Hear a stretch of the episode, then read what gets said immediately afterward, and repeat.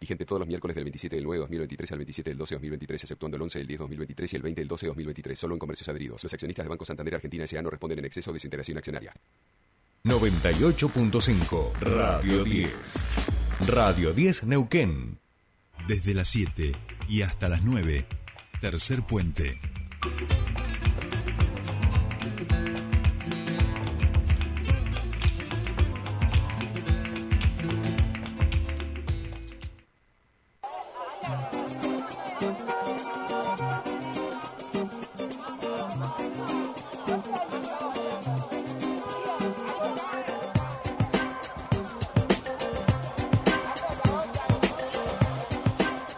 Seguimos aquí en Tercer Puente, 8.26 minutos de la mañana y ya estamos en comunicación con nuestro siguiente entrevistado. Lo vamos a saludar a Diego Mauro, integrante de El FOL, y vamos a charlar con él a propósito de esta jornada de protesta en la ciudad. Diego, muy buenos días. Te saluda Jordi Aguiar. Bienvenido a Tercer Puente.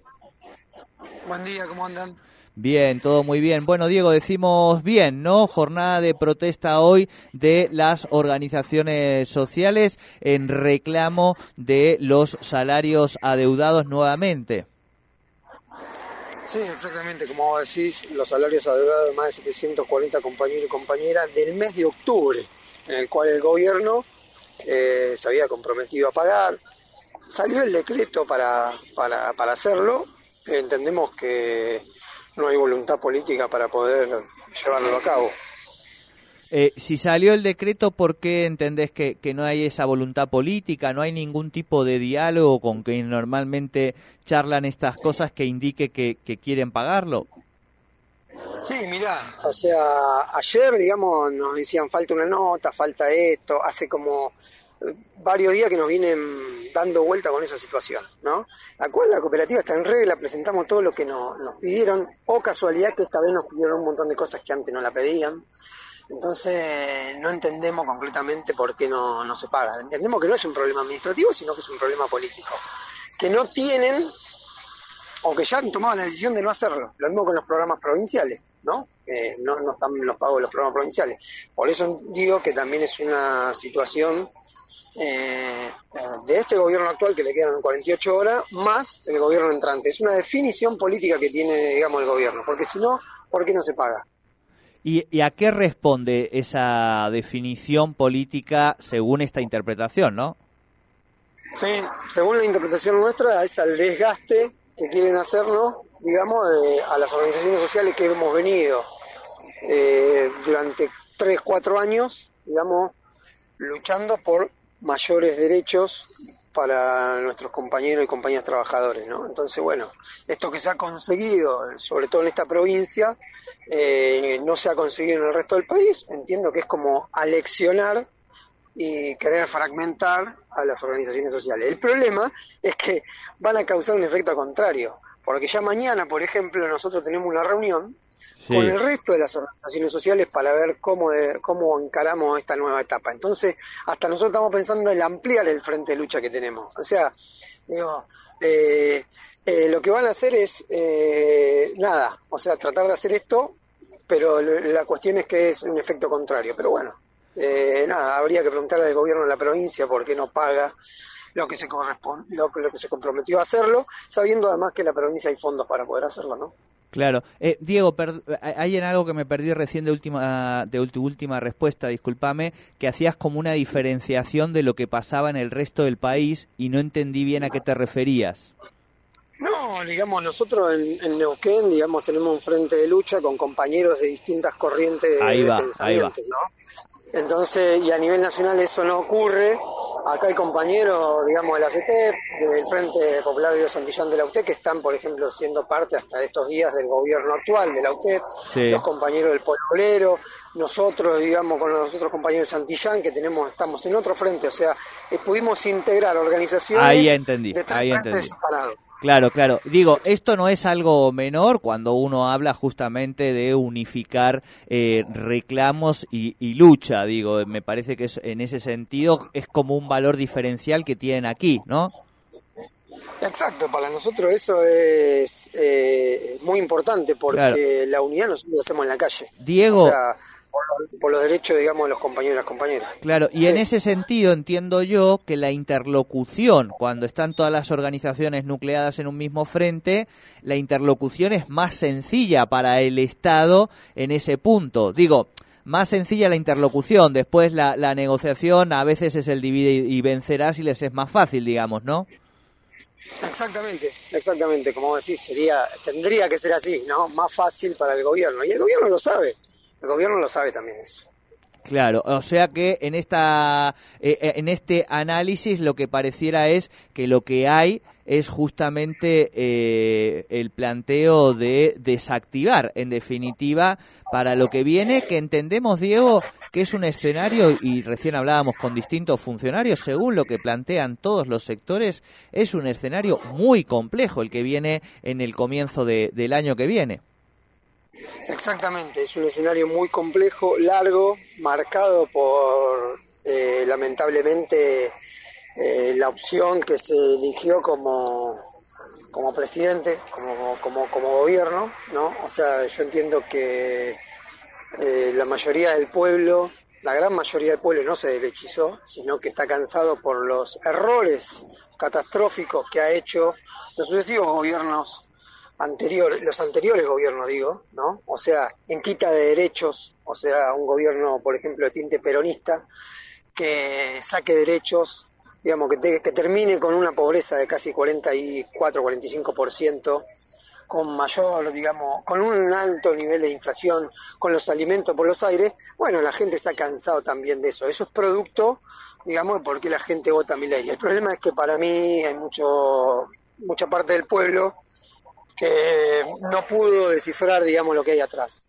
Eh, lamentablemente a veces el pueblo también se equivoca, ¿no? Y aprenderá, ojalá, ojalá, de los errores. Y bueno, y eso tiene repercusión en todas las provincias, ¿no? Porque las provincias también alimentan muchas veces ese discurso de ajuste para, eh, nada, para, bueno, no se puede, no se puede, no se puede. Nosotros en todas las provincias donde estamos, eh, todos los gobiernos, todos los intendentes, nuevos o viejos, te dicen lo mismo. No, no hay, no hay, y empezaron a recortar partidas. La cuestión es que eso es una bomba de tiempo.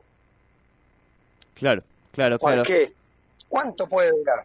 ¿Cuánto puede durar sacarle, bajarle el sueldo a los estatales, sacarle derecho a los estatales, despedir gente, la UOCRA, digamos, algunos luchan más, otros luchan menos, más burócratas, menos burócratas, pero eso tiene un límite y van a tener que empezar a dar respuesta para eso. Entonces, bueno, ahí está el, ahí está el kit de la cuestión, ¿no? Cómo, Claro. cómo seguimos manteniendo y conquistando nuevos derechos. Claro. Diego, en los últimos tres meses la, la inflación fue del 37%.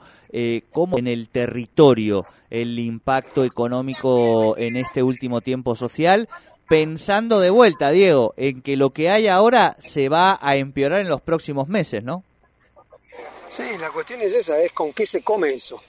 Ese es el problema. Mira, te cuento un pequeño hecho que pasó hace dos semanas. Por favor. Nosotros teníamos una reunión con funcionarios de gobier- del gobierno municipal para plantearle algunas cuestiones de laburo que queríamos encarar el año que viene. Y un señor se acerca que quería pagar su boleta de luz y le podían ayudar. Y, y las secretarias que estaban ahí le dijeron, bueno, sí, pero este mes no podemos, ya terminamos de eh, todo lo que tenía que ver con el presupuesto. Y el señor se larga a llorar, ¿no? Y, y saca de su bolsillo eh, pastillas que toma, porque están recetadas para poder dormir. Hace dos, hace dos meses se le suicidó uno de los hijos y el otro hijo está en situación de calle. Y no sabe qué hacer, porque no tiene para comer. Y le van a cortar la luz. Entonces, digo, no puede ser, digamos, que, que, que gente que trabaja en una dependencia municipal o del Estado tenga esa respuesta. Inmediatamente lo que nosotros hicimos es, tiene problema de comida, mire, no se tiene que sumar, venga a comer al comedor. Mínimamente tendrá por lo menos tranquilidad de comer. Su hijo y usted, venga al comedor. No hay problema. Bueno, esas situaciones de angustia además, que producen, digamos, que la gente tome esas medidas, ¿no? Bueno, hay que contenerla y eso se va a multiplicar, es lo como lo que pasó con la pandemia. Y eso se tiene que entender que también hay mucha gente que está angustiada. que- ¿cómo, ¿Cómo le decimos a la gente, cómo le explican, digamos, que no van a cobrar lo que trabajaron en octubre? Porque hay que pagar cuenta, ¿no? Y hay que comprar pa- alimento para comer. Entonces, obviamente que se recortan un montón de cosas, ¿no? Y después, cuando uno quiere comer, come mal. Entonces, bueno, tener un pueblo, digamos, que termina, digamos, también alimentándose mal, que los pibes no tienen para ir a la escuela, que se alimentan mal, que, no, que se duermen en la escuela, la salud lo mismo. Entonces digo, eh, bueno, ese es el, problema más de fondo que, vemos, que no hay solución. Entonces el Estado a, los funcionarios le van a pasar por arriba. Y nos vamos a pasar por arriba porque no vamos a quedarnos sentados, digamos, a que nuestro pueblo y nuestros pibes se mueran de hambre. No, es que además ninguna persona lo puede hacer, digo, ¿no? Este es así, cuando eh, te, da esa situación es así. Diego, ¿van a estar acampando en principio en la Avenida Argentina?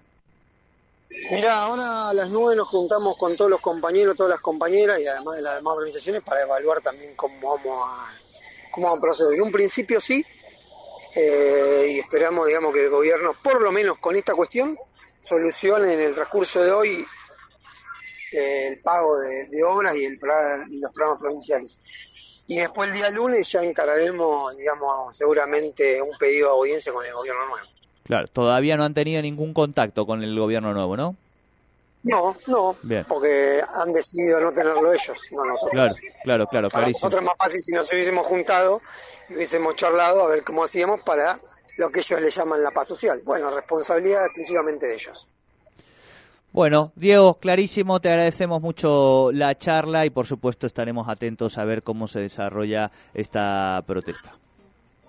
Bueno, gracias a vos. Saludos. No, por favor, hablábamos con Diego Mauro de El FOL, jornada de protesta en la ciudad de Neuquén, posibilidad de acampe, les adeudan los salarios desde octubre, pónganse en su misma situación y de paso también hablábamos de cómo está la cosa en los barrios más vulnerables, pensando de vuelta en que todo dice que eh, sine qua non hay, sí, vamos al ajuste, hay que apretar todo. Alguna gente hasta lo festeja, aplaude. Bueno, detrás de eso hay gente que ya no puede más, que no puede ser ajustada más. Entonces es importante que tengamos estas cosas en cuenta porque además la sensación, y esto ya es muy personal, es la pérdida de una sensibilidad absoluta por lo que le pasa al otro.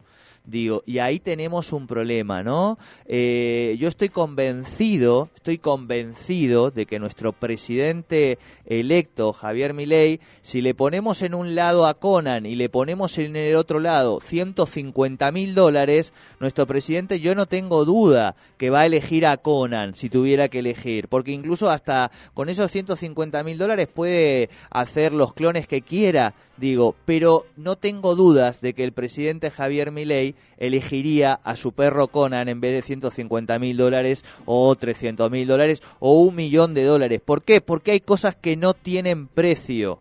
Y eso sería importante que la gente que va a asumir responsabilidades de gobierno lo internaliza. Incluso para su propio presidente, el presidente electo Javier Milei, hay cosas que seguro que no tienen precio.